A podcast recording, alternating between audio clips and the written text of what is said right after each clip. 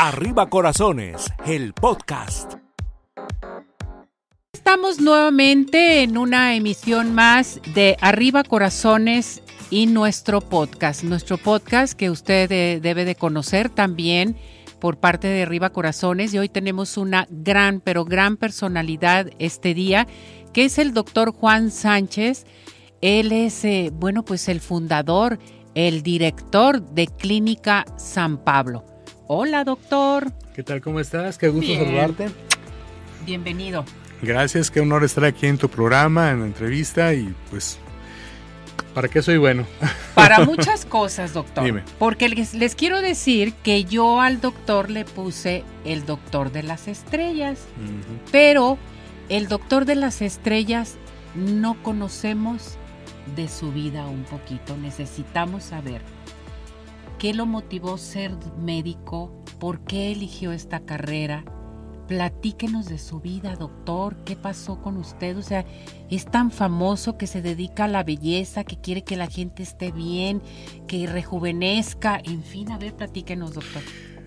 Bueno, caray, pues así tendríamos que hacer un resumen de 66 años, hacerlo en unos minutos. Sí. Bueno, pues yo soy de una de un pueblito que está en el estado de San Luis Potosí, que se llama Cerritos, ahí nací, ahí viví hasta los 7 años, en el 64 llegué, ya, soy, ya llovió, ¿verdad? Ya llovió. Nací en el 57, en el 64 llegué aquí a Guadalajara a vivir por la 34 en el sector Libertad, por la 34 y José Ortiz de Domínguez, ahí donde están las pescaderías, ahí eran casas viejas, ahí las tumbaron, ahí construyeron el, el centro comercial de pescados y mariscos y ahí vivía. Pero yo ya sabía desde que estaba en el pueblo que quería ser médico. ¿Pero por qué? No sé, no tenía ningún familiar, ni un papá, ni mamá, ni nadie, parientes, nada que conocía yo que fuera médico. Y además, como nunca me enfermaba y me, me curaban con, con cataplasmas, menos conocí a algún médico, pero yo ya sabía que quería ser doctor, no sé por qué. Es la que se llama vocación. Sí, la vocación. Entonces entré a la primaria, la secundaria, la preparatoria, y yo siempre con la vocación de médico, nunca pensé en otra opción. Eh, por cuestiones de mi promedio, que era muy bajo, la verdad, muy bajo. Ya una vez cuando tenga más tiempo vamos a platicar por qué. ¿No le gustaba estudiar? promedio. No ¿O era gust- muy vago? Y yo creo que es una combinación de muchas cosas, fíjate. Eh, yo la secundaria, la prepa, la vi nada más como un puente para llegar a medicina. Y tenía parte que trabajar. Mi papá faltó cuando yo tenía 14 años. Soy el menor de 8 hermanos. Y ahora sí que cuando mi papá faltó, pues hablaron conmigo. ¿Quieres seguir estudiando? ¿Quieres hacer secundaria? Porque terminé la primaria como hasta los 15 años. ¿Quieres hacer la secundaria? Pues Sí. a trabajar. ¿Qué tal? a trabajar porque se ocupaba aportar dinero a la casa. Y así sobraba, pues me para los camiones y para la escuela de gobierno y para dos, tres libritos usados, me alcanzaba. Entonces no le puse mucha importancia al estudio, para mí era más importante trabajar y sobrevivir.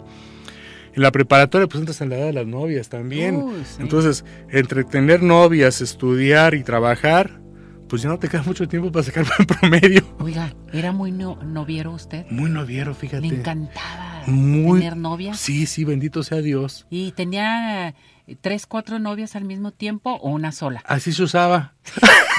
Con eso me respondió. Así ¿ves? se, us- así se usaba entre los, entre los sinvergüenzas que éramos.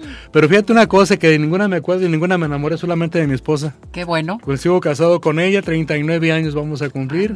Y el día que me casé con ella, empezó una nueva etapa en mi vida muy feliz. Qué bueno. Hasta la fecha, bendito sea Dios, la conservo en mi esposa. Y se me olvidaron todas las novias, así que Todas las novias. Ya fue lo pasado. los caballeros no tenemos, no tenemos no memoria. Entonces, este, pues llegué con promedio muy bajo a la Facultad de Medicina y, y- y obviamente no podía entrar a la Universidad de Guadalajara. Pero tenía tanta fe que junté dinero prestado para inscribirme en el primer semestre de Medicina en la Autónoma sin tener con qué pagar el semestre. Qué barbaridad. Entonces me inscribí y dije, ya estoy en Medicina. Y todavía debía literatura. Ay. O sea, estaba haciendo anatomía y fui a presentar mi examen de literatura, no, de historia. Y ya lo pasé y ya seguí estudiando mi anatomía, todo eso. Llega- se termina el semestre, no tengo con qué pagar. Vaya. Fíjense nada más. Sí, sí, sí, o sea, fíjate lo que es la fe, ¿eh? No sé. claro. Compras la podadora sin tener jardín. Así me pasó a mí. Este, me metí a medicina sin tener con qué pagar.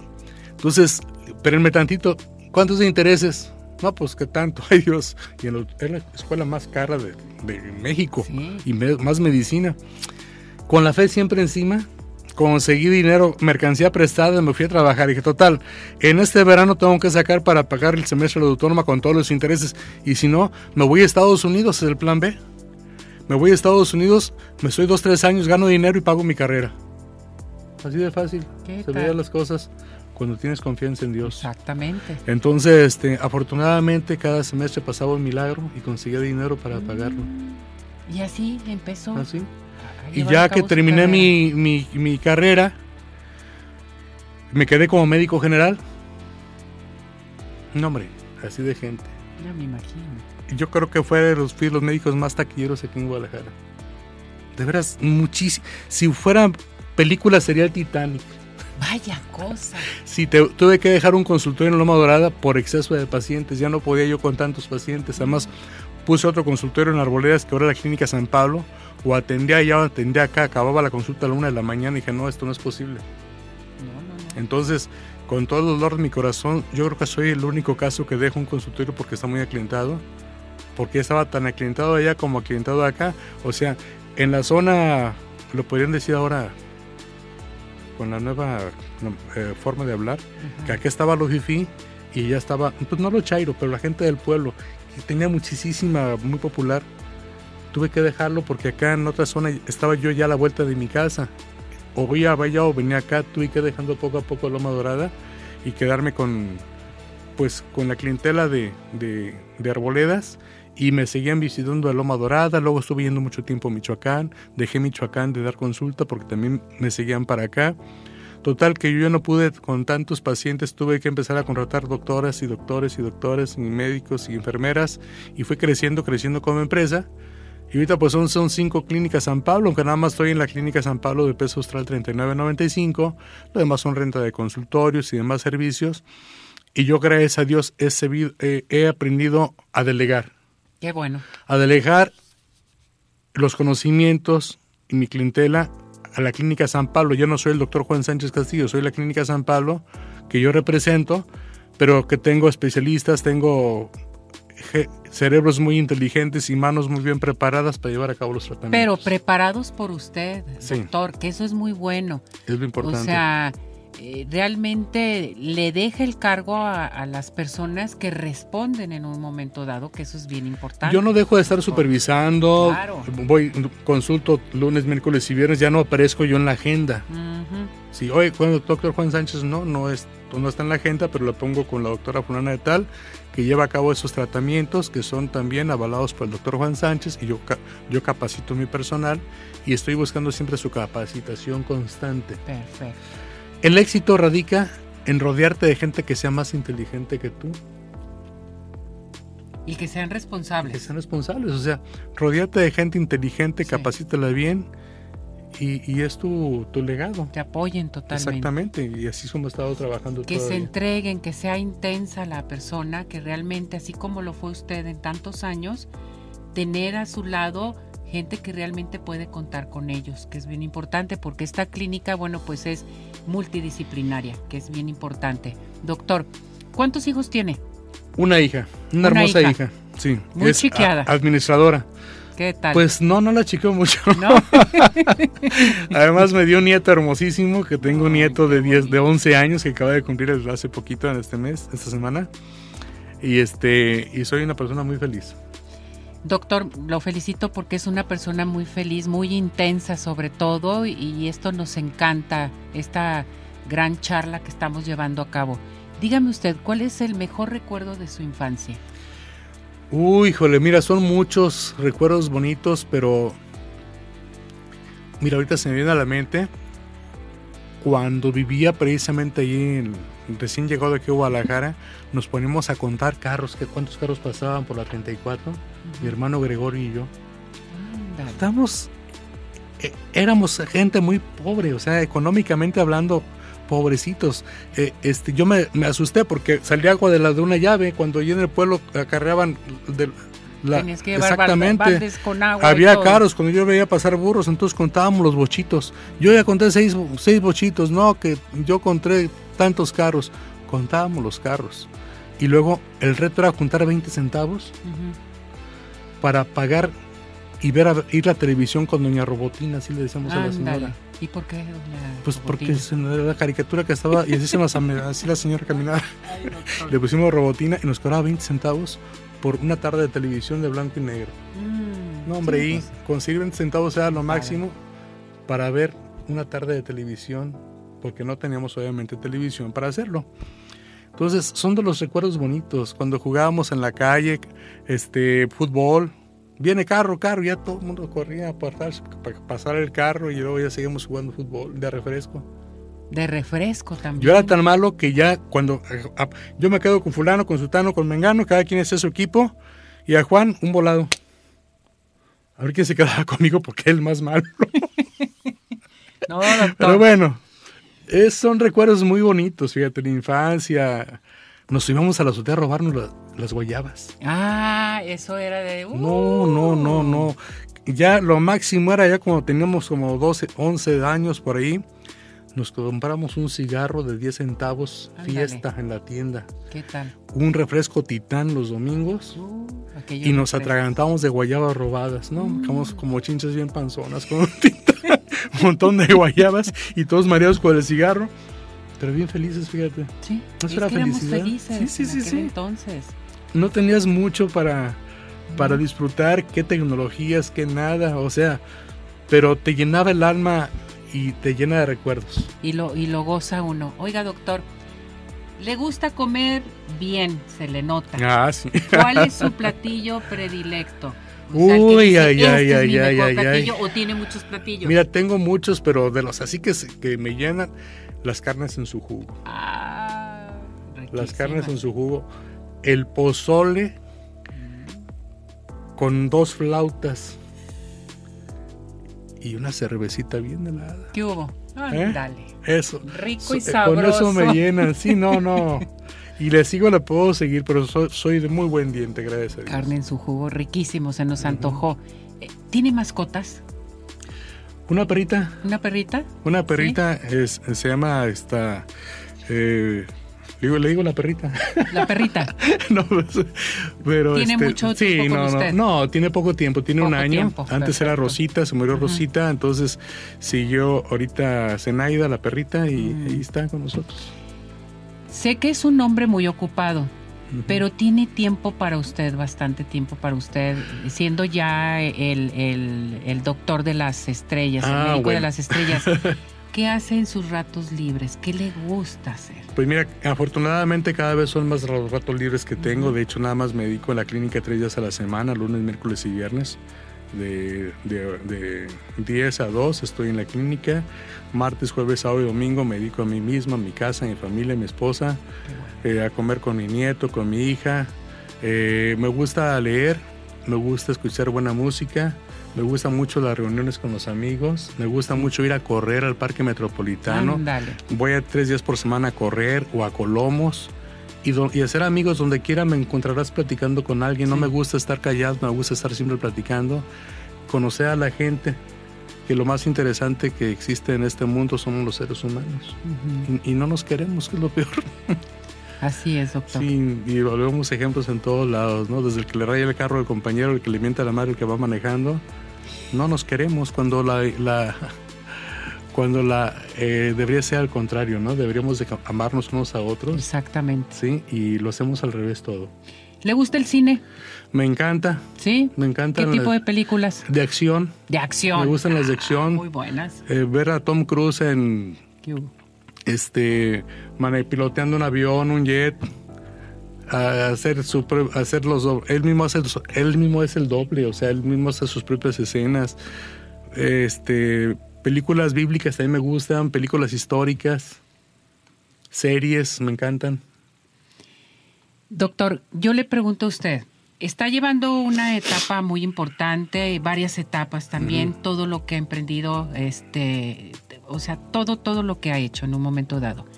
¿Qué hay para usted ahorita en el presente, en el hoy y en el futuro? O sea, ¿qué piensa hacer más?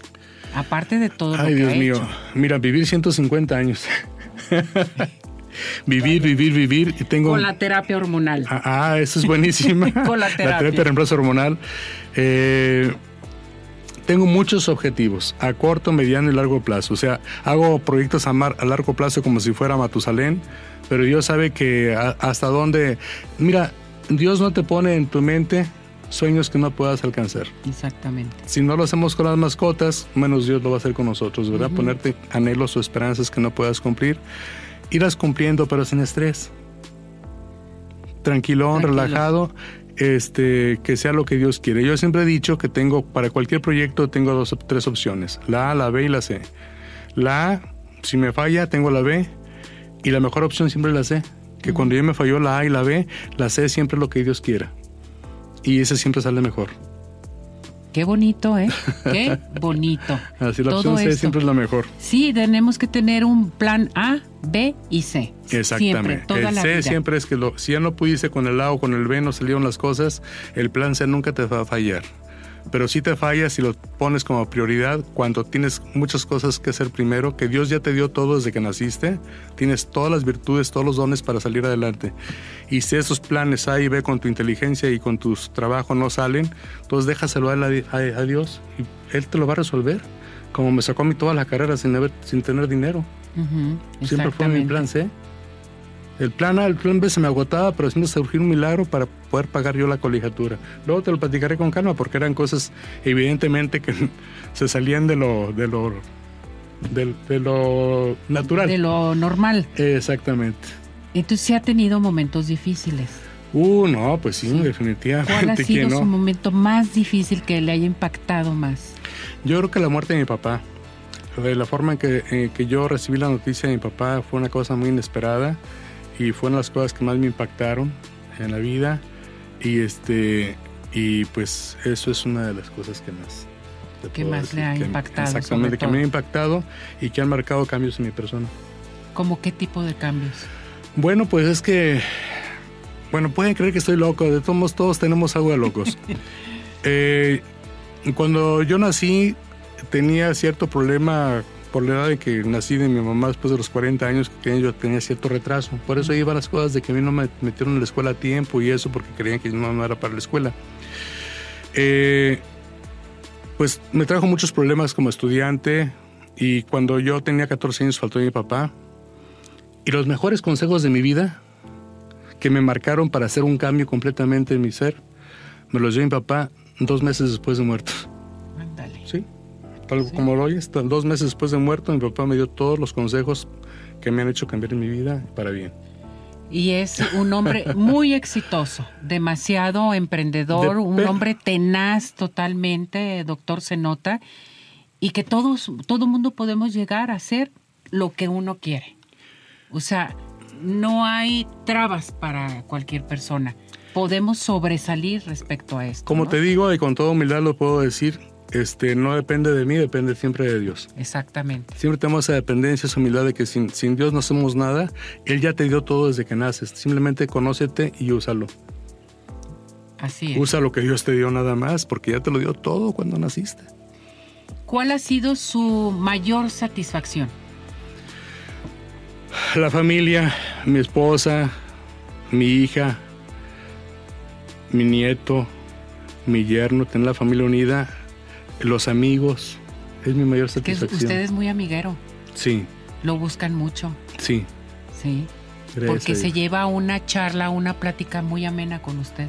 Así Y es. se aprende todos los días algo muy importante con usted. Diario, diario aprendes algo. Siempre. Y yo voy a dar un consejo. Diario por la mañana, cuando te levantes, lo primero que tienes que hacer es agradecerle a Dios. Que no estamos en guerra. Que no tienes que pagar, por- no tienes que pagarle un tanque de oxígeno para respirar, lo tienes gratis, respira gratis. Tienes ore- orejas estereofónicas. Tienes dos cámaras de video que nunca va a igualar ninguna tecnología que son tus ojos. Tienes un cerebro y lo más importante, que tienes un alma, que eres un espíritu y que Dios está dentro de tu cuerpo. Conoces a Dios, conoce tu cuerpo, conócete a ti mismo y vas a conocer a Dios. Con esto finalizamos esta entrevista que nos falta la segunda parte de un gran hombre, un hombre Gracias. emprendedor. Gracias por darnos parte de su vida, doctor, aquí en Arriba Corazones, en nuestro podcast de Arriba Corazones. y gracias por estar con nosotros. Lo felicitamos, doctor. Gracias. Muchas gracias. Abrazo y beso a todos ustedes. Bravo. Gracias. gracias.